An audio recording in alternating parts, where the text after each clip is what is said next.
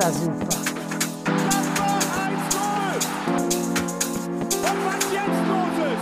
Tage das ist ja unfassbar. Der Borussia auf. Hallo liebe Fußballassis und Freunde der Torspektakel und herzlich willkommen bei der Borussia Explained Caster Class. Ich bin Möppi und bei mir sind heute Marc und Lukas. Hallo Jungs. Servus. Hi Mappi, hi Marc.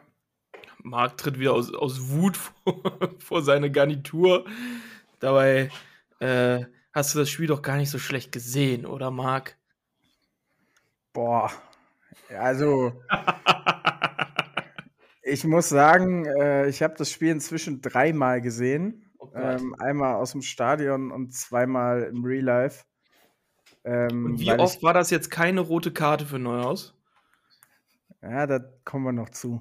Da, da werden wir gleich noch sehr kontrovers diskutieren müssen, glaube ich. Ähm, vielleicht ganz kurzer Hinweis an der Stelle, ein bisschen Eigenwerbung ähm, für alle die, die Bock drauf haben. Ich war ähm, gestern zu Gast beim Rasenfunk. Ähm, die Folge ist bereits online. Wir haben über den ähm, ja, gescheiterten Investoren-Deal gesprochen und auch ähm, den Bundesligaspieltag. Ist eine sehr, sehr coole Folge gewesen. Deswegen würde ich persönlich mich freuen, wenn ihr da ähm, mal eben schlappe zweieinhalb Stunden Zeit findet und eben reinhört. Ja, gut, ich meine, wenn man schon am äh, Dienstagmorgen direkt vor der Arbeit die ganze Borussia Explained Casa Class durchhört, dann hat man bestimmt nachmittags auch noch zweieinhalb Stündchen Zeit für den Rasenfunk. Naja, Marc, es war schön, dich da zu hören.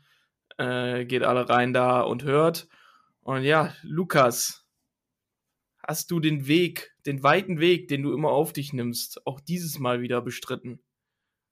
Ich habe äh, wie bei jedem Heimspiel die unfassbar weite Anfahrt von sage und schreibe 45 Minuten, also ungefähr eine Halbzeit auf mich genommen, um mich dann äh, tatsächlich, ich glaube, das war jetzt das erste Mal in diesem Jahr auf jeden Fall dann auch schön im Borussia Park in die pralle Sonne zu stellen. Ich kann deshalb auch überhaupt nicht sagen, ob das jetzt äh, eine rote Karte für Neuhaus war oder nicht. Also ich konnte da wirklich nichts sehen. Also die Sonne hat so geblendet.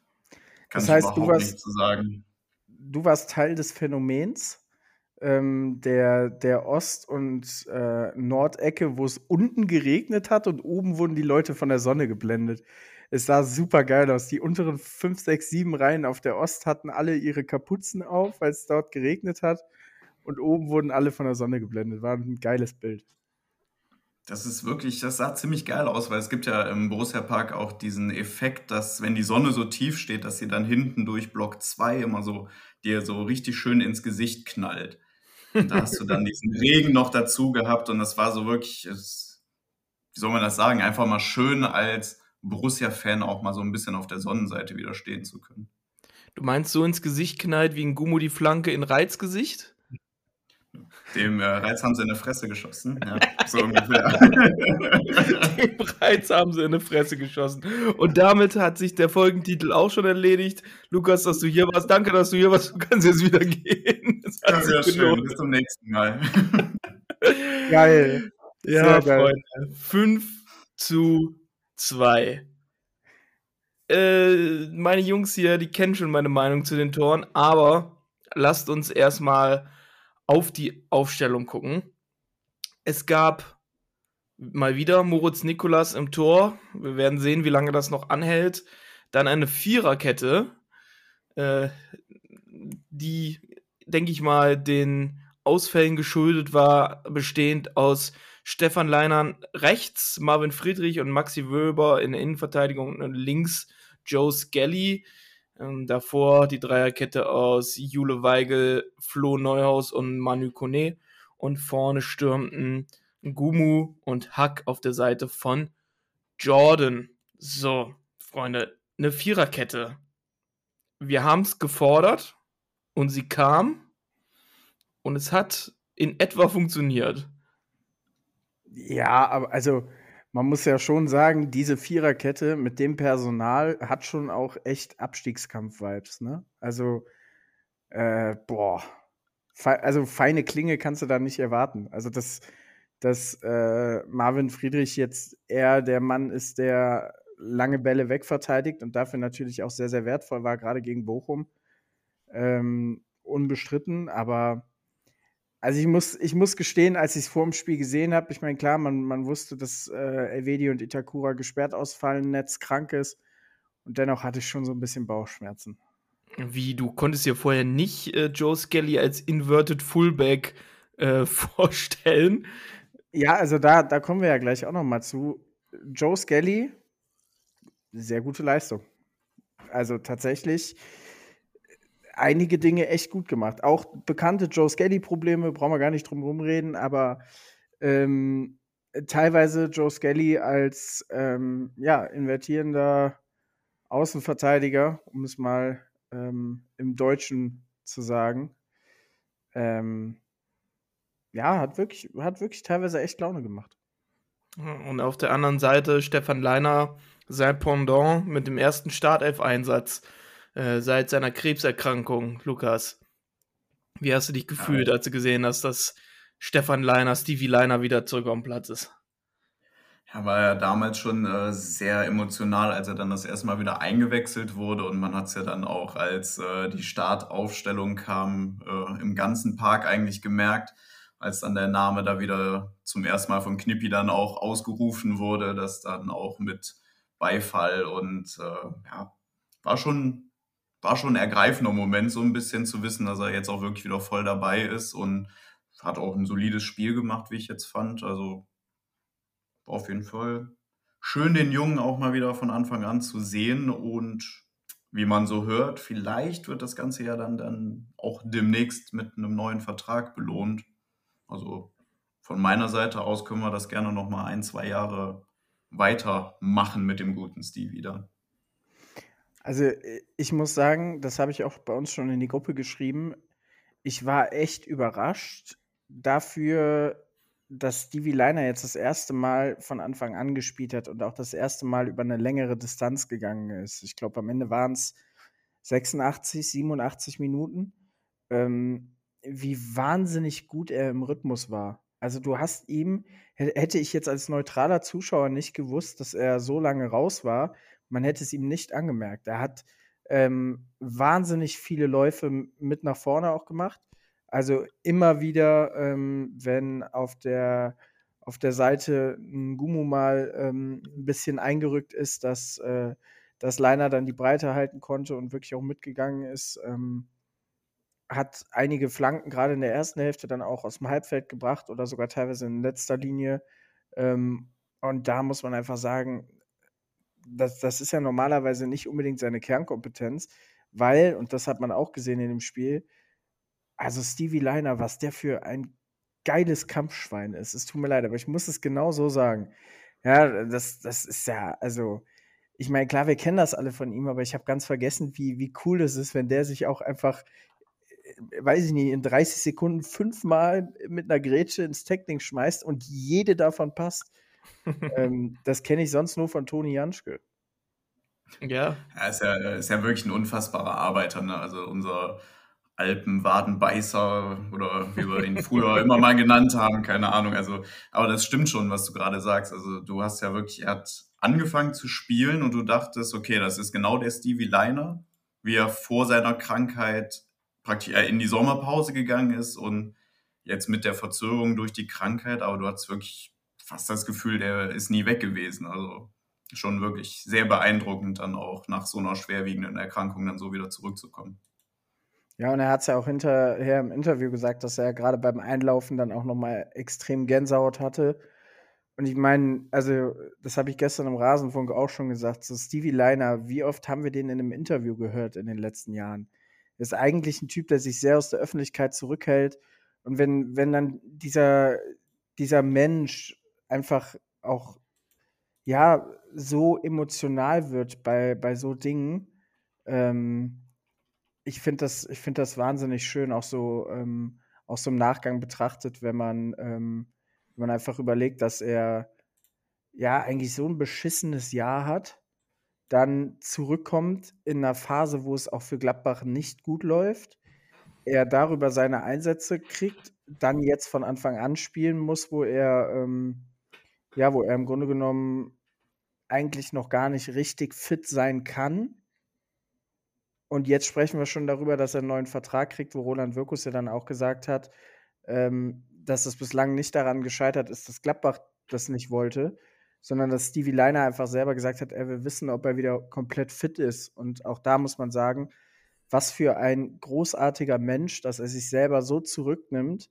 Hätte ja auch einfach sagen können, oh, scheiß mal drauf, ob ich fit bin im Sommer oder nicht. Ich nehme den Vertrag schon mal mit und kassiere auf jeden Fall die Kohle.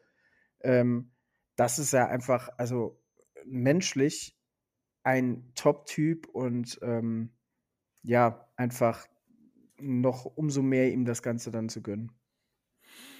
Ja, und das Ganze hat er dann mit einer sehr guten Leistung gekrönt. Und das war, äh, ich sag mal, nicht zuletzt äh, der Verdienst der von Gary Seoane gewählten Viererkette, beziehungsweise der äh, Formation des 4-3-3s, weil er da ähm, Nathan Gomu vor sich hatte, oder Nathan.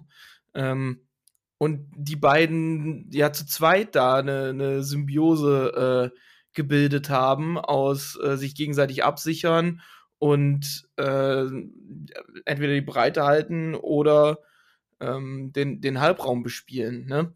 Also die beiden haben da auf rechts äh, ein sehr, sehr gutes Spiel gemacht, finde ich.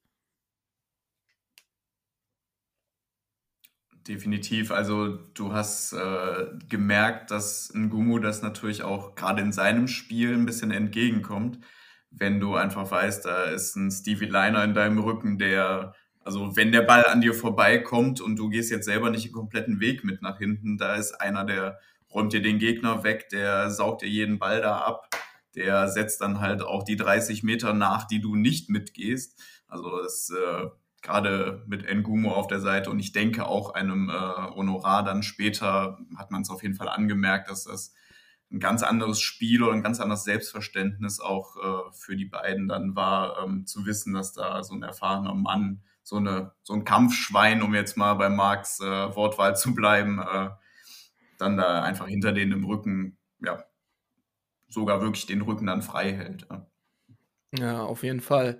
Und wenn wir jetzt mal bei der ähm, Grundordnung bleiben fürs Erste, dann äh, fällt einem auf, wenn man sich die realtaktische Aufstellung anguckt, dass diese Positionen ja ziemlich getreu gehalten wurden, so wie sie quasi auf dem, auf dem Papier stehen. Also ähm, die, die Außenverteidiger ziemlich weit außen, die, ähm, ja, die Außenstürmer auch immer gehalten, aber ein kleines Stückchen weiter nach innen. Ähm, und ich finde, das hat unserem Spiel ziemlich gut getan äh, gegen eine Bochumer Mannschaft, die ja an sich mit einem gewählten 4-5-1 äh, an sich sehr kompakt steht. Ja, ich glaube, man muss da ähm, einfach auch so ein bisschen sehen, Gladbach hatte und ähm, das, das ist ähnlich wie im Hinspiel, den Vorteil, dass Bochum mannorientiert verteidigen wollte. Also, ne, das, das macht Bochum generell ähm, im Grunde genommen nahezu über den gesamten Platz mit Mannorientierung zu arbeiten.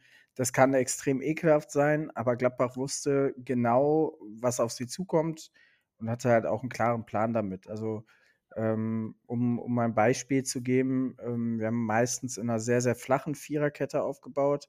Das heißt, sowohl Skelly als auch Leiner relativ flach. Ähm, und konnten so über die Breite immer wieder ins Spiel kommen.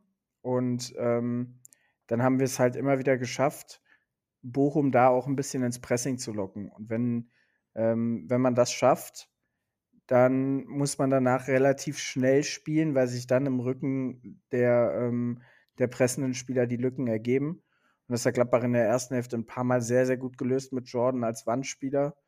Ähm, wo dann, ähm, ich glaube, über Skelly häufig, äh, häufig Raum erzeugt werden konnte.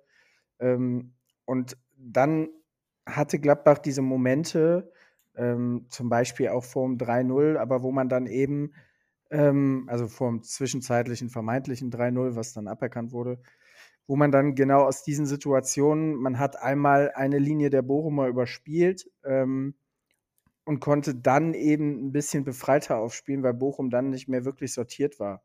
Und da muss man auch ehrlich sagen, was Bochum dann teilweise hinten gemacht hat, war wirklich Harakiri. Also ähm, das hatte mit Verteidigen sehr, sehr wenig zu tun. Also wenn, wenn, äh, wenn ich Bochum-Fan wäre, dann würde ich äh, jetzt, glaube ich, sehr, sehr sauer sein über, ähm, über dieses Spiel. Ähm, weil Gladbach konnte dann teilweise viel zu einfach verlagern über, über Neuhaus, der sehr, sehr aktiv war in der ersten Hälfte. Ähm, sogar teilweise über Kone, was normalerweise nicht unbedingt so sein Ding ist. Und ähm, ja, da, da waren wirklich teilweise gute Phasen dabei, aber auch teilweise eben dann ein bisschen zu locker und zu viel Risiko, wo ich glaube, kurz vor der Halbzeit ist es ein Ball auf Kone äh, auf der 6 gespielt wird, der Gegner Druck im Rücken hat und dann zu entspannt zum Ball geht. Da hat Bochum eine gute Chance dann. Ähm, dennoch, man muss es auch erstmal loben, dass wir diesen mutigen Ansatz gewählt haben gegen, gegen Bochum erneut, wie im Hinspiel. Ja, mir wird es aber auch schwierig vorkommen, ähm, zu verteidigen, wenn einem die ganze Zeit die Ohren klingeln, weil der eigene Torwart einem so in den Ohren hängt und einen anschreit. Äh, ja. Wollen wir beim, beim Spiel bleiben. Äh, und zwar äh, hätte das Ganze auch ganz schön blöd anfangen können. Ja, Lukas? Äh, ja, also Ja, wie fangen wir das an? Also, du stehst im Borussia Park, du hast dir jetzt eine ganze Woche lang überlegt, äh, die nächsten drei Spiele, die können so ziemlich deine komplette Saison entscheiden. Du spielst jetzt gegen die, die noch hinter dir stehen, beziehungsweise Bochum hat ja sogar vor dem Spieltag noch durch den Sieg gegen Bayern den Sprung vor uns dann gemacht. Aber du weißt einfach, es wird extrem wichtig werden.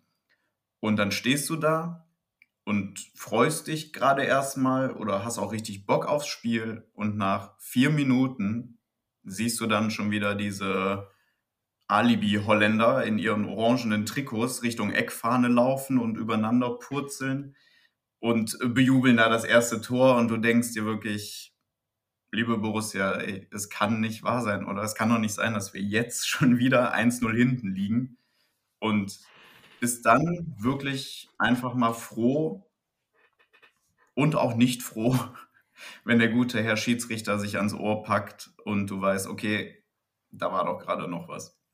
Ja, es war, ich weiß immer noch nicht ganz genau, ob es jetzt ein Handspiel, ob es ein Abseits war. Äh, wahrscheinlich ein Handspiel. Ein Handspiel. Ähm, weil vor also, Torerzielung, wer da Hand spielt, äh, da wird abgepfiffen. Außer. Ja, da muss man auch nicht emotional reagieren, Möppi. Nein, null. Grüße gehen raus nach Darmstadt, ne? Ist doch eine ganz normale und einfach anzuwendende Regel. Ich weiß gar nicht, was ihr habt.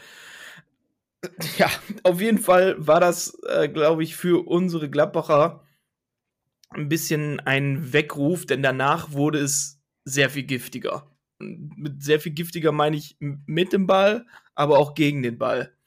Ähm, und ja, wie viel, wie viel später war es? Das, das Tor wurde in der 28. Minute, ne, in der 5. Minute gecancelt.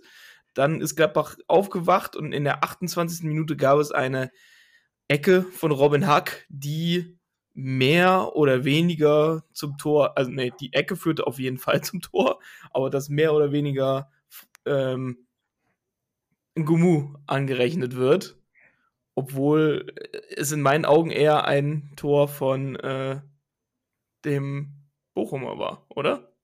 Also wie ihr ähm, merkt, Mann. Möppi ist auch noch klein bisschen, klein bisschen durch den Wind von dem ganzen ja. Spiel. Ne? Das ist ganz glaube, normal. Das sind die. Ich, hab, äh, ich kann euch ja mal erzählen. Ich habe während des ähm, während des Spiels habe ich die Küche meiner Oma gestrichen und habe das äh, das Spiel auf dem Handy verfolgt und äh, ja, ich glaube die Dämpfe, die haben mich ein bisschen äh, bisschen Mischugge gemacht. Jetzt, äh, deshalb äh, bitte ich um Entschuldigung, wenn die Szenen immer nur so halb in meinem Gedächtnis sind.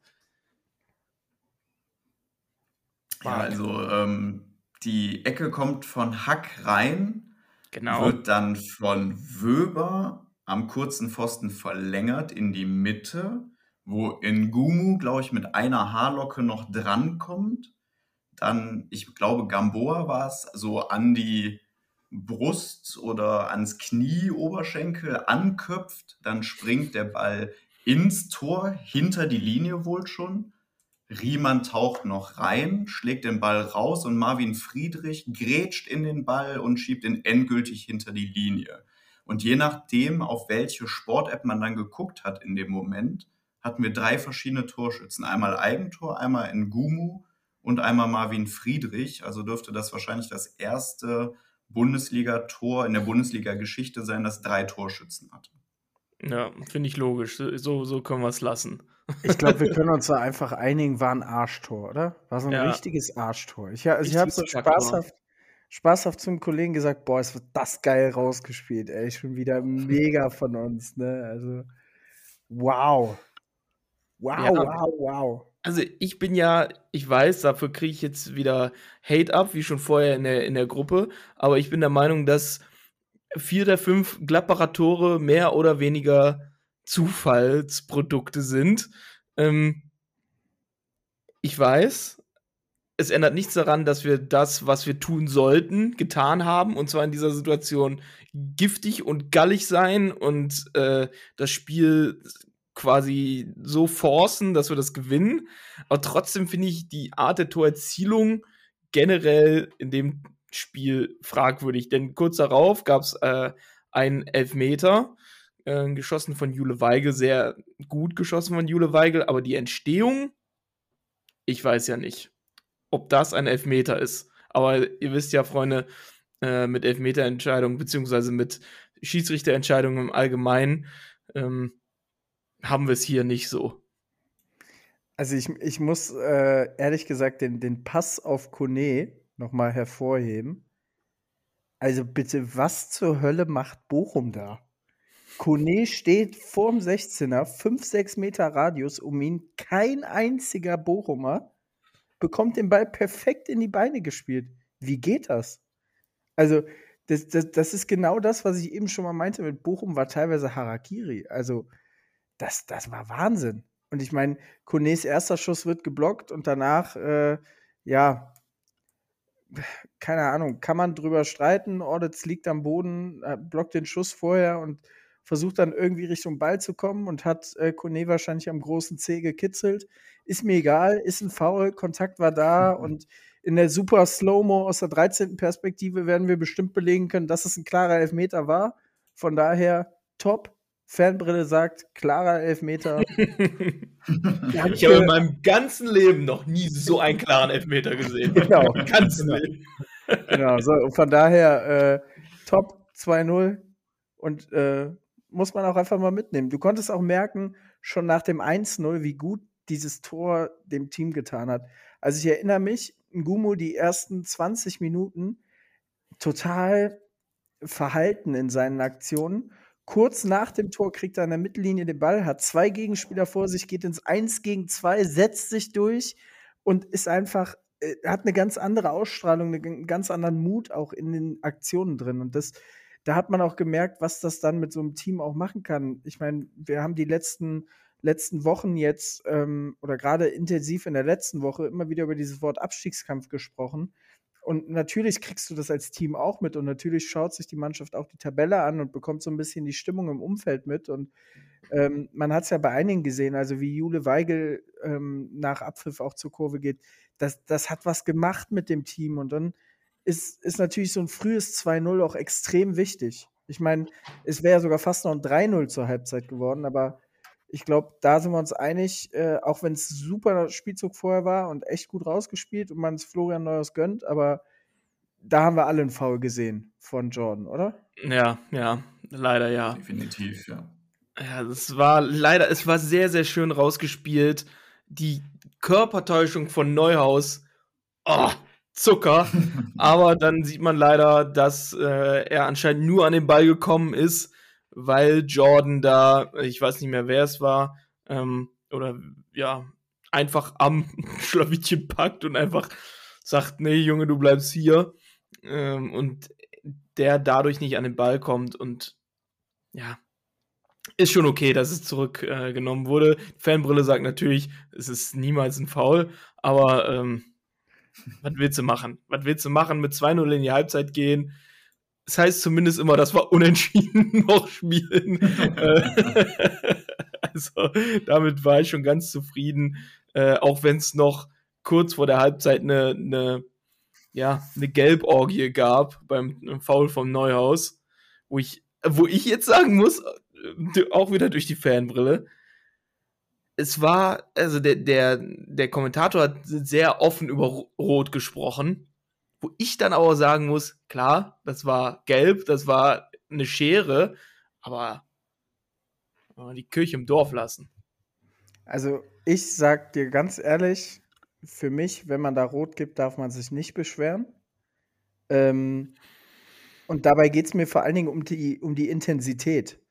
Neuhaus hat kurz vorher diese Szene, wo er offensichtlich abgefuckt drüber ist, wo er wahnsinnig viel mit dem Schiedsrichter diskutiert, hat dann, ich weiß gar nicht, eine halbe Minute, eine Minute später diese Situation unbedrängt an der Mittellinie ohne Not, da entsteht nichts draus aus der Situation und er fliegt da rein wie ein Gestörter, muss man ja ehrlich so sagen. Das war ein absolutes Frustfaul. Und der einzige Vorteil, den Neuhaus hatte, weswegen es diesen Ermessensspielraum gab, war, dass er ihn nicht trifft, sondern also, dass er nur mit der Schere hingeht und ihn eben nicht mit offener Sohle irgendwo trifft. Weil dann hätten wir 100 pro Trefferbild über Knöchel und Rot. Ja, so hat er ihn halt irgendwo Schienbeinhöhe geknickt. Ja, okay, das was ich halt Neuhaus vorwerfe, dass er überhaupt die Situation für den Schiedsrichter so kreiert, dass es ihm quasi ermöglicht, ihm Rot zu geben. Ob er es dann am Ende tut oder nicht, ist eine andere Sache, aber er nimmt es in Kauf, dass er eventuell dort vom Platz fliegt. Und ich glaube einfach dadurch, dass Stöger ihn danach umgehauen hat, hat er ähm, extrem Glück gehabt, weil ohne die Situation hätten wir sicherlich mehr über Rot für Neuhaus gesprochen. So war es dann am Ende gelb für Stöger, gelb für Neuhaus und wahrscheinlich die diplomatischere Lösung fürs Spiel, ähm, wenngleich beide Rot, glaube ich, auch in Ordnung gewesen wären. Ja, vor allem äh, nicht nur, wenn es rot gegeben hätte, sondern Neuhaus ist ja quasi, er, er ist ja in die, in die Kabine gegangen nach, dem, nach der GMK, hat gesagt, nein, aus, jetzt ist Schluss. Ich glaube, er dachte, er hätte schon gelb gehabt. Und wenn du gelb hast, dann gehst du nicht so in dieses Foul rein. Meinst du wirklich, dass, dass es darum ging? Also ich glaube, ähm, so hat der Kommentator es zumindest äh, gesagt, dass das so aufgeschnappt wurde unten am, am Tunnel. Ja, ich glaube. Ich hatte das nachträglich auch so noch gesehen. Ja. Echt? Ja. Also, mein, mein also es sah tatsächlich nachher in den TV-Bildern so aus, als hätte er gedacht, er hätte schon Geld gehabt und würde auch in der zweiten Halbzeit nicht zurückkommen. Also es sah wirklich so aus. Weil, also ich habe eher so den Eindruck gehabt, Riemann kommt ja noch dahin, gibt noch irgendwas mit und nachdem Riemann mit ihm redet, geht Neuhaus ja dann und macht diese Geste so.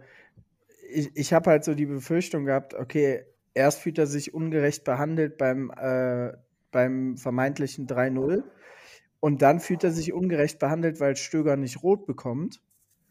Und dass das dann so der Moment ist, wo er gesagt hat, nee, also dann, dann so spiele ich nicht. So habe ich keine Lust drauf, weil ich nehme jetzt den Ball und gehe nach Hause und dann könnt ihr gucken, wie er spielt. Ja, wirklich. Das, das, also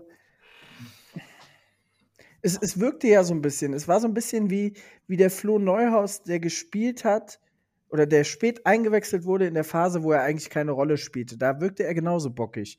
Nur, dass er es diesmal halt so voll rausgetragen hat. Und ich meine, ich kann das verstehen. Er hat eine super Halbzeit gespielt. Ähm, aber hat halt, ja, einfach da, hat sich mega gefreut, sein Tor zu machen. Er kriegt es nicht. Äh, lässt dann seinen Frust raus, hat dann gedacht, boah, noch Glück gehabt. Ich habe noch provoziert, dass der Gegner rot bekommt. Und äh, ja, dann läuft irgendwie in dem Moment alles gegen. Keine Ahnung. Es ist, ist auf jeden Fall schon eine lustige Szene gewesen, wie er, wie er Richtung, ähm, Richtung Kabinentrakt schon gehen will und, äh, und schon signalisiert, over, vor Feierabend denkst, du holst noch eine rote raus und am Ende hast du dich doch nur von Riemann anschreien lassen, so wie alle anderen auf dem Platz. Der ja der erste Torhüter ist seit über zehn Jahren, der eine fünfte gelbe Karte kriegt und damit, äh, und damit im nächsten Spiel gesperrt ist. Sehr cool. Obwohl, der Rekord Habt ihr auf dem Schirm, wer der Letzte war? Äh, ja. René Adler. Ja. Ich weiß Hätte ich jetzt es nicht gedacht. Nur, ich weiß es nur durch die äh, Rasenfunkaufnahme, weil der, ähm, der Rekord wäre ihm letztes Jahr fast also der wäre letztes Jahr fast schon gebrochen worden von einem gewissen Manuel Riemann am äh, 34. Spieltag. Da hat er nämlich die fünfte Gelbe bekommen und weil die Gelbsperren nicht mitgenommen werden in die neue Saison, hat das nicht gezählt und jetzt hat er sie hier erst bekommen. Ich glaube, das war aber auch ähnlich, ähnlich clever, die gelbe Karte für Riemann, wie die von Stefan Leiner, ne? Als er beim, beim vermeintlichen 3-0 während der Videoszenenüberprüfung einfach sich hinter den Schiedsrichter stellt und mitguckt. Und jeder weiß, okay, gehst du in die Re äh, Review Area, das ist ein ganz bescheidenes Wort, äh, dann, dann kriegst du gelb und Stefan Leiner läuft über den gesamten Platz, nur um sich dann damit hinzustellen und sich auch aufzuregen. Ja, die standen ja da zu dritt. Aber das fand ich dann auch sehr weird von Jablonski. Der geht da hin und zeigt einfach drei Leuten gleichzeitig die gelbe Karte. Und ja, deshalb dachte Neuhaus ja, er, er hätte gelb, ge- äh, er hätte schon gelb gekriegt. Da standen Neuhaus, Leiner und noch jemand. Okay. Also mein Eindruck war, dass er Leiner gelb gegeben hat, so. Also ich, ich konnte nicht genau erkennen, wie wer da überhaupt. Naja, ich fand Jablonski sowieso äh, in der ersten Halbzeit eher schwierig. Zweite Halbzeit hat sich verbessert. Man hatte das Gefühl, in der ersten Halbzeit wollte er überhaupt keine, keine Entscheidung treffen, aber davon ab, wir sind hier nicht um, äh, um unbedingt Schiedsrichter zu bewerten. Lasst uns lieber in die zweite Halbzeit gucken, wo Borussia, ja, wieder einige, einige Chancen hatte. Eins davon war wieder mit Flo Neuhaus, der über links äh, durchbricht, äh, den Ball in die Mitte spielt, von, also von Jordan bekommen, abgelegt bekommen und äh, er zieht durch wie äh, gegen Wolfsburg im Pokal und spielt äh, den Ball in die Mitte und Jordan, ja, ohne Not legt das Ding mit links rechts am Tor vorbei. Ja, da seid ihr Feiner? Schlenzer. Ne? Feiner Schlenzer, könnte man sagen. Nein, also ähm, ja, dicke Chance. Wahrscheinlich am Ende kein großes Thema, weil du sowieso 2-0 führst. In dem Moment denkst natürlich, okay, jetzt äh, könntest du den Sack ja zumachen oder aus Gladbacher Sicht äh, macht doch zumindest das 3-3 wahrscheinlicher. Ähm, ja, aber hat man auch da wieder gesehen, dass äh, auch allgemein im ganzen Spiel die Kombination äh, Neuhaus-Jordan sehr gut funktioniert hat. War ja da auch wieder so ein Zusammenspiel ähm, mit Jordan, der rauslegt auf Neuhaus. Neuhaus bricht durch, Jordan geht in die Mitte, kriegt den Ball dann auch wieder zurück und normalerweise ist Jordan dann ja eigentlich so die Kategorie Stürmer, die dann aus, ich glaube, sechs Meter Distanz war das dann, den trocken reinschiebt oder reinmurmelt. Ja, Geil so legt er ihn halt geil reingemurmelt. So legt er ihn dann halt drei Meter links vorbei vom linken Strafraum Eck aus, aber ja. Ist ja dann am Ende nicht mehr ganz so kriegsentscheidend geworden, zum Glück.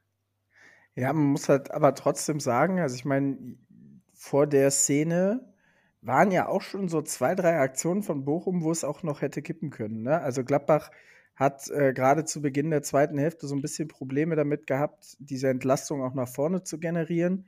Also was in der ersten Hälfte noch teilweise echt gut funktioniert hat, ähm, wenn, wenn Skelly invertiert ist, das Neuhaus die Breite gehalten hat, sowieso eine Position, wo er eigentlich gerne hingeht, wenn er auch im Aufbau abkippt. Ähm, und in der zweiten Hälfte war dann zu Beginn eher so ein, ja, ich will jetzt nicht sagen Powerplay, aber ähm, Bochum hat natürlich mit äh, Libero ähm, Riemann immer wieder die Bälle vorne reingepölt und ähm, da musste Gladbach echt einiges wegverteidigen, was teilweise gut geklappt hat, was aber dann auch teilweise darin mündete, dass man ähm, ja wieder den spielerischen Ansatz wählen wollte und äh, dann mal in der Not plötzlich Fußball spielen wollte, Moritz Nikolas anspielt, der dann äh, gerade so den Ball im Spiel hält, Wöber anspielt, der den Ball zur Ecke pölt, weil Bochum hochpresst. Ähm, also da, da konntest du schon so ein bisschen auch, ja, ich will jetzt nicht sagen Verunsicherung merken, aber da war schon so eine kleine Druckphase von, von Bochum. Da war es auch extrem wichtig, dass wir es in dieser Phase dann auch schaffen, ähm, kein Gegentor zu kriegen. Also Nikolas mit ein, zwei guten Paraden, die er haben muss, aber trotzdem soll es erwähnt sein.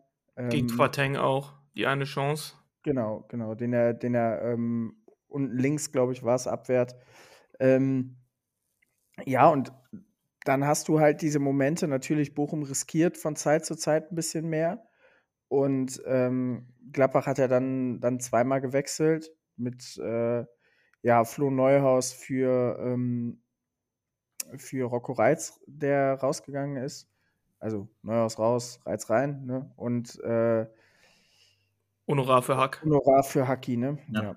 Ähm, und dann hast du auch gemerkt, und da muss ich auch ehrlich sagen, also der Bochumer Bernardo tat mir wirklich ein bisschen leid, der Linksverteidiger. Ähm, spielt 65 Minuten gegen Gumu und muss in jedes zweite Laufduell rein im Vollsprint über die gefühlte Hä- Hälfte. Ja, weil Bochum auch so ein bisschen die Flügel einfach gerne aufgibt und Gladbach sich gedacht hat, jo, mit Gumu bespielen wir das einfach mal. Und dann denkt er sich wahrscheinlich, boah, geil, die wechseln. Der Gumu geht rüber. Und dann kommt Honorar rein, der nahezu genauso schnell ist und er muss immer wieder ins Laufduell. Also, Da kommt nicht Patrick Herrmann, da kommt äh, Frau Honorar. Das ist wirklich, also äh, Wahnsinn. Und ich fand es noch so geil. Es gab irgendwann äh, Mitte zweiter Hälfte einen Einwurf für Bochum, 10, 15 Meter in der Gladbacher Hälfte. Und da hat Riemann Bernardo so krass angeschrien, er soll doch mal schneller machen zum Ball, die haben keine Zeit. Und ich dachte mir nur so, ey, Bernardo, der ist schon 30 Sprints in höchstem Tempo da über die Hälfte gelaufen. Ne, und, und kriegt sie hier nur drüber. Also, ähm, Dem, Ja, der- dem guten Mann musste man ein Sauerstoffzelt aufbauen. Ja, und man muss ja auch sagen, ne, also die Wechsel bei Gladbach diesmal haben echt Impact gebracht. Also Honorar von der Bank war, war definitiv ein Faktor in der, in der letzten halben Stunde sehr, sehr auffällig gewesen. Gumu, der bis dahin auch ein sehr, sehr gutes Spiel gemacht hat, dann über links. Ähm, ich fand es auch geil, wie so Honorar in den ersten ein, zwei Aktionen noch auf der linken Seite war, weil wir gerade gewechselt haben. Und man einfach sehen konnte, er hat keine Ahnung, was er da tun soll. Er war komplett überfordert Falscher ist dann mal nach innen gegangen und wusste, wusste gar nicht mehr, was er tun soll, weil er nicht flanken kann. Und sonst flankt er immer in so einer Situation. Ähm, und ja, so, es hatte schon so ein paar Kuriositäten dabei, aber ähm, ich glaube, wir sind uns einig. Honorar war ein Wechsel, der definitiv unserem Spiel gut getan hat, weil er dann nochmal frischen Wind über die Seite gebracht hat.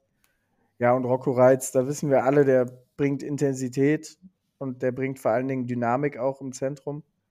Und äh, Möppi hat es ja eben schon angesprochen, hat jetzt, also lag jetzt weniger an seinem überragenden Kopfball, sondern vielmehr daran, dass einfach ein Gummu einen Mix aus Schuss und Flanke gegen seinen Kopf gehämmert hat. Ja, eine Flanke von Honorar führte ja äh, auch dann zum äh, 3, zu, äh, 3 zu 0, zum zwischenzeitlichen, äh, in dem ja, Honorar eine Flanke schlug, also erst durchbrach, dann eine Flanke schlug, die nicht so wirklich ankam, oder beziehungsweise erst später bei den Gummo ankam, und man hatte das Gefühl, dass in, da in der 72. Minute Bochum ist auf. Die kamen nicht mehr hinterher zwischen äh, Gummo und Honorar, weil und, äh, Gumu kriegt den Ball und Reitz steht da auf einer Linie mit dem Verteidiger, aber komplett frei. Und es gehen zwei Sekunden, drei Sekunden. Und, äh, Gumu schlägt die Flanke rein, schießt Rocco in die Fresse und äh, das Tor fällt. Und es ist immer noch niemand da gewesen bei ihm. Also sie, konnten nicht mehr. Es Ja, standen, es glaube ich, zwischenzeitlich äh, vier, vier Gladbacher und drei Bochumer im Strafraum. Ist aber auch brutal, ne? Wenn du überlegst, wie viel lange Bälle Bochum nach vorne gespielt hat, jedes Mal Personal nach vorne gebracht. Also, ne, stell dir mal vor, als Mittelfeldspieler oder auch als Sechser, der dann, der dann mit vorne reingeht, weil vielleicht Kopfball stark und muss dann jedes Mal in höchstem Tempo gegen Gumu und dann später gegen Honorar und so zurück die Wege.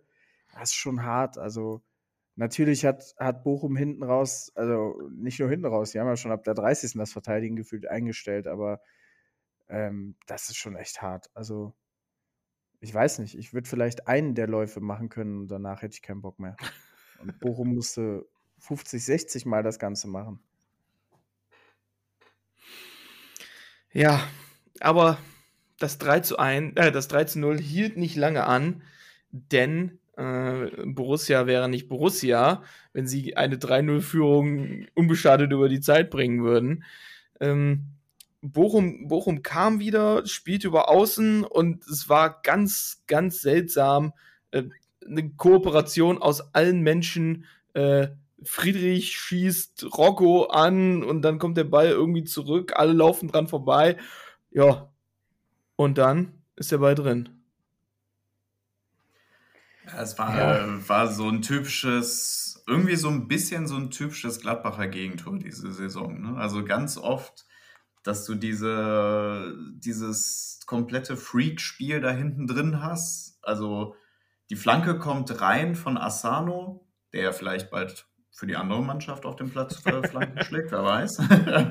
äh, Leiner will den dann, glaube ich, rausköpfen, köpft dann Rocco Reitz an, an die Hand oder an den auch wieder Bauchregion, Brustregion, was auch immer. Äh, und von Rocco aus springt der dann Hof, äh, Hofmann, heißt Hoff, Hoffmann oder Hofmann? Hofmann. Hofmann, so wie un, unser ehemaliger. Kenne ich nicht. da. Weiß nicht, wen du meinst. Kenn, keine So Ahnung. wie Jonas so. Hoffmann. Ja, wie Jonas, Jonas Matthäus äh, sagen würde. Genau, genau. ne, sprengt dem äh, dann genau vor den Fuß und ähm, wie du es schon sagte, ne, Borussia wäre nicht Borussia. Natürlich äh, macht der Kollege dann im 24. Spiel sein erstes Bundesligator mal wieder. Also man kennt's. Wenn du irgendwie eine Serie reißen möchtest, wenn du dein erstes Saisontor, dein erstes Profitor schießen möchtest, dann spiel gegen Gladbach, dann, dann wird das schon. Und ja, Aber ganz ehrlich, hatte auch schon so ein bisschen Konkurrenz zum 1-0 von Gladbach, ne? Gerade in der Kategorie Arschtor. Ne? Es waren Also- unglaublich viele Kacktore in diesem Spiel. Es sind sieben Tore gefallen und fünf davon waren absoluter Scheißdreck. Ja, es auch sind ja, sogar, sind ja sogar neun gefallen. Das 1-0 von Bochum ist ein Kacktor. Da wird der Ball irgendwie durchgemurmelt. Ne, dann, dann haben wir, haben wir das, äh, das 1-0 von Gladbach. Das Tor von Bochum hier. Oh, war schon einiges dabei. Ja, und weißt du, ja, es stand Aber- 3-1. Man hat sich schon als Gladbach-Fan wieder so einen ganz kleinen Stift in die Hose gesetzt, weil man dachte, oh je, jetzt geht's los. Aber äh, Lukas, du warst ja auch im Stadion. Hast du das Gefühl gehabt, dass Unruhe im Stadion aufkam? Also ich meine, klar, wir machen schnell das 4-1, aber hattest du nach dem 3-1 das Gefühl, es war Unruhe oder hast du das Gefühl gehabt, so ja, die Gladbach-Fans wissen gerade, okay, wir haben das Spiel eigentlich ganz gut im Griff und wir werden das schon machen? ich hatte tatsächlich nicht das Gefühl, dass jetzt äh, groß Panik aufgekommen ist. Also es war einen kurzen Moment natürlich Ruhe. Also klar, du fängst den Gegentor, kurz Stille, aber dann auch der Support sofort wieder eingesetzt. Es ging sofort weiter. Also man hatte jetzt nicht das Gefühl, ähm, wir wissen jetzt alle, was passieren wird. Auch wenn es ja so ein bisschen Parallelen zum Hinspiel auch hatte, ne, wo wir auch erst geführt haben und dann äh, kam Bochum hinten raus nochmal gefährlich, aber ich hatte jetzt selber gar nicht so das Gefühl um mich herum, dass da jetzt groß die Verzweiflung ausgebrochen ist. Gar nicht. Ja, das, das fand ich nämlich auch so krass. Irgendwie, normalerweise, wenn, wenn Gladbach führt und du kriegst ein Gegentor zu Hause, dann wurde es meistens relativ unruhig. Also gerade so aus der Nordkurve hast du dann häufiger gehört, oh, jetzt geht das wieder los, ist wieder Gladbach und jetzt stellen wir uns wieder nur hinten rein. Und Gladbach hat es halt diesmal einfach geschafft, trotzdem Impulse nach vorne zu setzen, trotzdem diese Entlastung zu haben. Ne, und natürlich, wir machen dann das nächste Kacktor. Also Kopfball Jordan und Riemann spielt Volleyball und haut das Ding irgendwie selber ins Tor. Ähm, aber auch da wieder basierend aus der Situation, dass wir im Umschalten wieder schnell in die Tiefe gehen und nicht nur selber durch, durch einen vertikalen Pass, sondern auch einfach mal dadurch, dass Honorar sagt, komm, Abfahrt, Linie runter, ich werde schon irgendwas draus machen. Und äh, ich glaube, auch da bei dem Tor sind wir, glaube ich, auch wieder in Überzahl in der Box oder zumindest in Mhm. Gleichzahl. Also da war auch das, das Nachrückverhalten von Gladbach gut. Also ähm, gar nicht so, dass, dass man irgendwie jetzt ängstlich die Zeit runterspielen will und am besten machen wir gleich wieder Sechser, Siebener Kette wie in Freiburg, sondern es war wirklich so, du konntest auch bei der Mannschaft gefühlt merken, ey, scheiß was drauf auf das Gegentor, wir machen weiter und wir spielen weiter unser Spiel. Und das, das fand ich schon echt bemerkenswert, gerade in der aktuellen Situation. Ja, also bei dem, bei dem Tor hat man auch gesehen, es war Weigel spielt den Ball raus auf Honorar und Rocco und Kone wissen, die sind die Achter, die gehen jetzt rein in den Strafraum und stehen dann auf einmal 3 gegen 3. Keiner weiß wie. Und ähm, dann gab es ein, ein Kopfballtor von, ähm, ja, mehr oder weniger Kopfballtor von äh, Jordan. Und ja, wie mal gesagt, ein Kacktor. Aber Kacktor ist auch ein Tor. Ja, äh, ist natürlich auch wieder ein Tor, wo du äh, nachher nicht so ganz weißt, äh, ob du den jetzt Jordan unbedingt aufschreiben musst. Also wie Marc schon sagt, das hat schon ein bisschen Volleyball-Vanier, äh, Vanier, genau, Manier gehabt äh, von Riemann, der eigentlich im ersten Moment ja stark hält mit dem linken und sich den dann mit dem rechten Arm dann äh, selber reinboxt. Also sehr unglücklich, aber wie Möppi auch schon sagte, einfach äh, gut nachgerückt auch von Gladbach. Also zuerst hat Rocco ja sogar noch die Chance äh, zum Kopfball zu kommen, der verpasst ihn dann ganz knapp. Und äh, ja, Jordan ist dann wie zu Beginn der erst äh, der zweiten Halbzeit, äh, wo er den Ball dann noch daneben setzt, halt eigentlich genau in der Manier, wie wir ihn kennen oder wie wir ihn brauchen, dann halt zur Stelle und köpft er dann ganz locker rein mit ein bisschen Hilfe von Riemann dann halt. ein bisschen viel. Apropos Kaktor, ich äh, gerade daran erinnert, dass Joe Skelly ja auch noch mit rechts irgendwie so ein Ding auf, den, auf die eigene Latte gesetzt hat. Ey, was war denn los in diesem Spiel? Das kann ja wohl nicht sein. Und kurz darauf kommt die, kommt die Situation von, von Bochum, wo, wo das Tor für das 4 zu 2 fällt. Und es ist, Marvin Friedrich fliegt am Ball vorbei, verschätzt sich total, Leiner kommt nicht mehr hinterher und dann gibt es das Tor von, äh, von Kevin Schlotterbeck, der bessere, vom besseren Schlotterbeck. Ähm, es war auch wieder Kooperation der Scheiße. Es hatte, also es kam nicht ganz ran, aber es hat mich schon so ein bisschen da an das Spiel damals gegen Hannover erinnert. Wisst ihr, welches ich meine? Wo Hannover drei Eigentore bei uns im Stadion geschossen hat? Es hatte schon so ein bisschen glaub, die Das ist ein Spiel, das kein Gladbach-Fan jemals vergessen wird. nee, jeder, also, der es gesehen hat, wird sich dran erinnern. So, es, es, es hatte wirklich Potenzial dazu, finde ich. Also am Ende haben wir neun Tore gesehen und irgendwie zwei oder drei davon waren, äh, ja, nee, eigentlich noch weniger. Noch weniger waren gut rausgespielt. Ist scheißegal. Wir haben 5-2 gewonnen. Tut gut. Wenn du willst, kannst du eigentlich sogar das äh, letzte Tor, das 5 zu 2 von uns, noch in die Parade mit aufnehmen, weil du hast Kone, dessen erstes Bestreben eigentlich ist, ich mache jetzt hier mal den Ball sicher, verliert den dann, Paciencia will den eigentlich rausschlagen, schießt aber Kone an die Hacke und dadurch springt der Ball überhaupt erst wieder in den Bochumer Strafraum.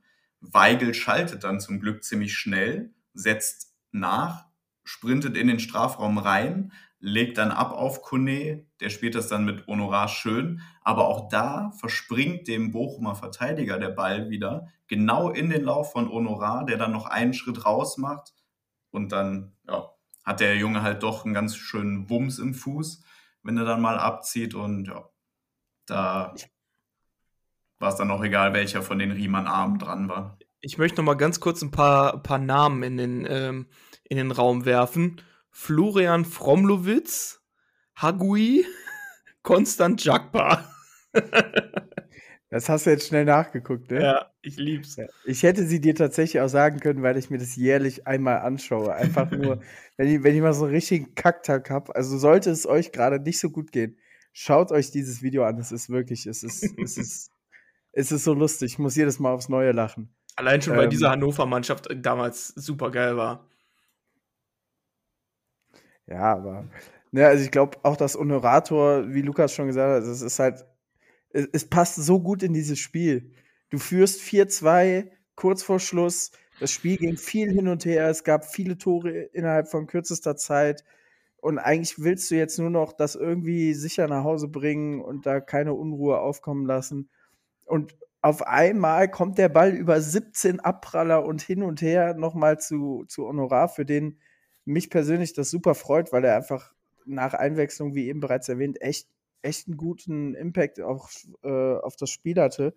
und glaube ich auch einfach so ein Erfolgserlebnis mal gebraucht hat, hat er jetzt auch länger nicht mehr, ja, nicht mehr so viel Impact im Spiel gehabt und ähm, ja, normalerweise, ne, wenn ich, wenn ich den Jubel nach dem 3-0 von Rocco sehe oder auch nach dem 4-1 von Jordan, das war relativ verhalten, aber Honorar im, im Vollgas-Sprint äh, vor die Nord gelaufen, hat, hat dann, ist dann noch auf Knien Richtung Eckfahne gerutscht. ich glaube, da ist auch einiges abgefallen von ihm in dem Moment. Und äh, ja, im, im Übrigen, ähm, das hat, glaube ich, Hanna Gobrecht gepostet, ähm, wahrscheinlich vermeintlich das letzte Tor, bei dem Toni Janschke, Patrick Herrmann und Christoph Kramer zusammen auf der Platte standen. Ja. Was eine geile Geschichte. Ja, ich glaube, Yannick Sorg hat es äh, gesagt, äh, Janschke in den letzten Minuten noch Rechtsverteidiger gegen Bochum. Eigentlich wartet man nur darauf, dass Harvard Nordwald den, den, langen Einwurf reinwirft.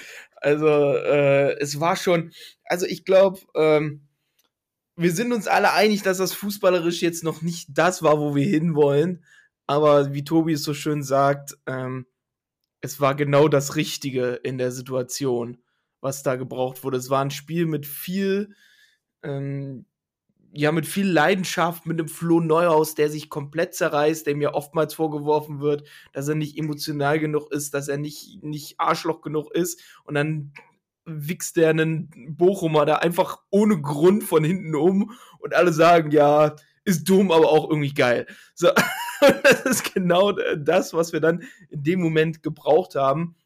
Und was wir, glaube ich, auch gebraucht haben, war ein Maxi Wöber, der so ungefähr sein, sein bestes Spiel äh, der ganzen Saison gemacht hat. Ich kann mal ein paar Daten nennen. 5 von 6 äh, Bodenduell gewonnen, 5 von 8 äh, Kopfballduelle gewonnen. Nur einmal wurde an ihm vorbeigedribbelt. Neun Clearances. Also das war schon eine saubere Leistung. Ja, man muss sagen, Maxi Wöber wirklich in dem Spiel sehr, sehr aufmerksam gewesen. Und das ist ja auch ähm, gerade im, im, in der Kombination mit Marvin Friedrich, ähm, habe ich eben schon mal überlegt, ob es das überhaupt schon mal gab in dieser Saison, dass die beiden nebeneinander gespielt haben in der Viererkette. Ich meine nämlich nicht. Und da bin ich auch ähm, ehrlich gesagt ne, eigentlich ganz froh drüber. Sie haben es gut gemacht, aber nochmal brauchen wir das Experiment meiner Meinung nach nicht. Ja, es, es war manchmal auch abenteuerlich. Ähm, aber, und da muss man auch sagen, Maxi Wöber ich meine, er hat sowieso bei vielen Gladbach-Fans ja einen sehr, sehr hohen Stellenwert, weil er hier und da einfach mal ein bisschen mit der Faust in die flache Hand haut und äh, Kampf, Kampf, Kampf brüllt gefühlt. Ähm, das ist spielerisch immer noch teilweise sehr dünn bei ihm, gerade mit Ball, auch in der Eröffnung, das muss man sagen. Aber dieses Spiel war für ihn gemacht und er hat wirklich, er hat einen Top-Job gemacht. Ähm, und ja, ich glaube, am Ende ist es einfach gerade nach den, nach den letzten Wochen, nach dem Spiel in Leipzig, ähm, wo man ja wirklich das Gefühl hatte, so es geht gar nichts, ähm, tat dieses Spiel einfach gut und das hat man, hat man bei allen gemerkt, auch, auch im Stadion.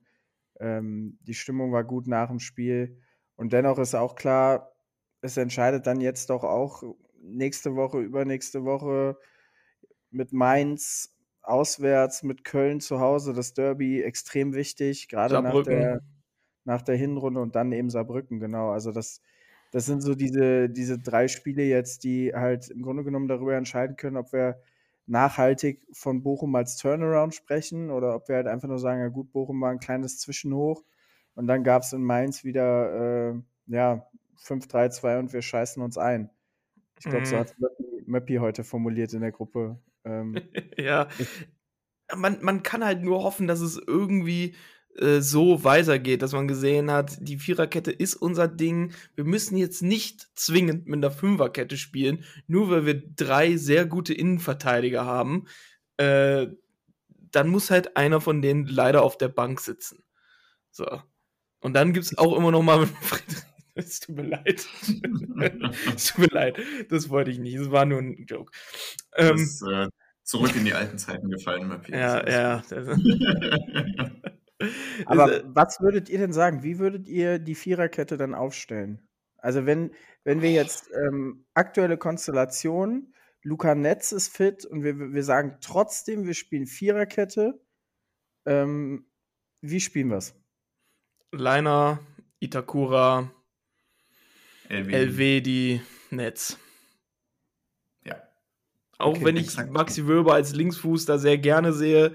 Und äh, ich glaube, dass ähm, sich da dann, ähm, habe ich eben Luca Netz, ich meinte Maxi Wölber, Maxi Wölber als Linksfuß gerne sehe in der Innenverteidigung, ähm, was, den, was die Passwinkel und so angeht. Äh, aber da muss Luca Netz ähm, ein bisschen, bisschen äh, antizipieren und sich ein bisschen darauf einstellen, dass er dann ein Nico Elvedi mit seinem rechten Fuß steht. Aber ich glaube, das sollten die hinkriegen. Also so ist zumindest das, wie ich aufstellen würde. Also wen Also jetzt dann- Linksverteidiger? Tut mir leid, ich Ja, bin also, komplett. ich war jetzt gerade auch, ich habe dir Ich jetzt weiß gerade auch- erst zugestimmt, Ich- weil du Netz gesagt nicht hast, mehr. dann sagst du. Ich weiß es doch auch nicht mehr. Ich weiß es doch auch nicht mehr. Meine Verteidigung: Stefan Leiner, Ko Itakura, Nico Elvedi, Luca Netz.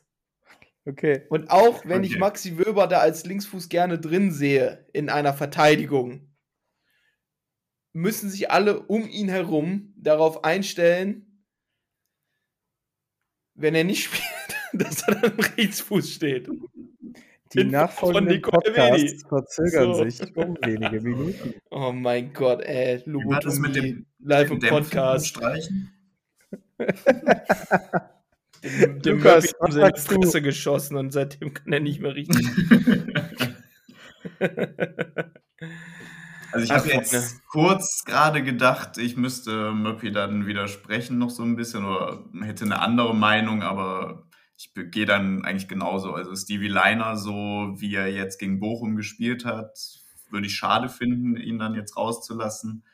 Ähm, dann einfach Ko Itakura und Nico Elvedi ist meine Innenverteidigungsvariante Nummer eins und Luca Netz äh, auf links hätte ich am Anfang der Saison ja auch noch nicht gedacht, dass ich da in der Viererkette für plädieren würde, aber ich finde, das, was man jetzt zuletzt von ihm gesehen hat, ich würde es ihm auf jeden Fall inzwischen zutrauen, dass das funktionieren könnte.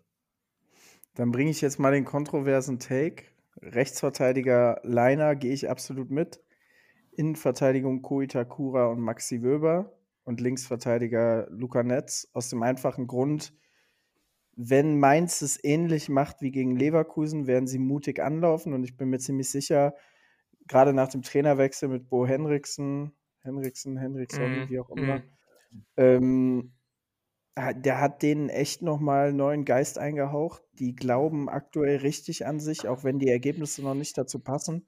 Ein sehr, sehr gutes Auswärtsspiel ähm, in Leverkusen am Freitag gemacht und ähm, da würde ich persönlich es bevorzugen, wenn du einen Linksfuß-Innenverteidiger hast ähm, auf der linken Seite. Deswegen glaube ich, Maxi Wöber wird äh, dort spielen, wenn wir eine Viererkette spielen. Kann natürlich auch, um nochmal bei Möppis Worten zu bleiben, 5-3-2 und wir scheißen uns ein.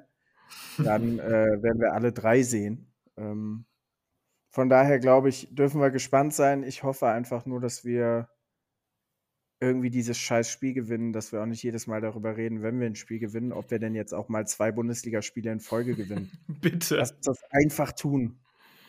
bitte. Seid ihr in, seid ihr in Das Mainz? Fahrt ihr hin? Nee, ich habe beim letzten Mal musste ich äh, so viel Geld bezahlen, weil ich irgendwo falsch geparkt habe. Ich kann mir das nicht leisten.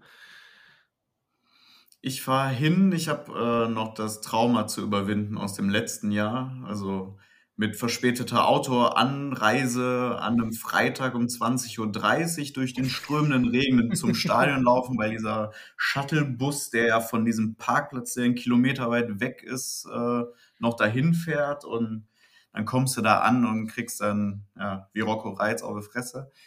Mit 4 zu 0 letztes Jahr. Ähm, ich habe, oder die Borussia hat für mich in Mainz noch was gut zu machen und deswegen gebe ich denen gerne die Chance am Samstag und Und dann kriegt hoffe einfach, diesem, dass es nicht halbwegs so schlimm wird. und dann kriegt man in diesem Möbelhaus noch nicht mal am Ende einen Veggie-Hotdog. Das ist wirklich eine Schweinerei. Dafür gibt es Weinschorle. Genau, genau. Und ich, ich teile die, ich teil die Ansicht von Lukas. Ich bin letztes Jahr auch, ich glaube, ich war in Minute 15 im Block. Also nach mir kamen nur noch die Ultras, ähm, die ja letztes Jahr auch deutlich später da waren. Und äh, ja, wäre schön, wenn wir dieses Jahr einfach da nicht sang- und klanglos untergehen und ich mir dreimal angucken muss, wie äh, Ajorg irgendeinen Jubel vor, äh, vor der Kurve macht. Ähm, ja, einfach, einfach pragmatisch das Spiel gewinnen. Ist mir egal. Vor allem, weil man, äh, weil man Ajorg und Unisivo irgendwie seitdem die beide eine Glatze haben, nicht mehr so wirklich gut auseinanderhalten kann, ne? Wenn man da von oben glaub, guckt. Das ist, das ist Taktik, glaube ich. Ja. es ist Taktik. Soll auch so ein bisschen die Gegner verwirren, glaube ich. Muss mir vorstellen, so du hast links, zwei- Links, rechts, gleiche Typ. zwei, zwei bullige, große, glatzköpfige Stürmer, die dich anlaufen, da wirst du auch bescheuert von. Naja, das soll nicht unser Problem sein. Vielleicht ganz kurzer Input. Äh, Freistöße von Amiri. Liebe Borussia, bitte achtet drauf. Zweiter Pfosten. Ich sag's nur mal. Zweiter Pfosten ist notiert. Äh, liebe Borussia-Verantwortlichen, wenn ihr das hört, bitte auf ein Post-it schreiben und in die Kabine hängen. Wahrscheinlich ist es so wie mit der Verletzung von Schwanschara. Wenn ich das im Podcast sage, passiert es eh. Wenn also Gladbach ein Tor durch Freistoß auf den zweiten Pfosten von Amiri kriegt, die M's sind offen, meine Freunde. Beleidigt mich, was das Zeug hält. Ich kann da auch nichts für. Tut mir leid. wir werden sehen, wie es ausgeht. Wir hoffen alle, dass es, dass es kein Eingescheiße wird, sondern äh, ein schöner offensiver Auftritt von unserer Borussia. Ähm, ja, und damit würde ich sagen, folgt uns auf Instagram und Twitter unter Borussia Explained. Marc ist at Zonalmark. Lukas ist at LL äh, 1900. B. Ja, ihr findet den schon, ist doch scheißegal. Solange er Ah. seinen scheiß Twitter-Ad nicht ändert, ist er selber schuld. Wenn er mich jetzt nicht kennt, dann bringt es jetzt auch nichts mehr. Also jetzt noch äh, anfangen zu folgen, ist auch Quatsch. Link Beste, Beste ist gelaufen. Link ist in der Beschreibung und damit plädiere ich noch einmal pro Weinschorle im Borussia Park. Habt eine schöne Woche. Wir hören uns nächstes Mal. Bis dann. Ciao. Ciao. Ciao. Das war super. Hab ich auch mitgemacht.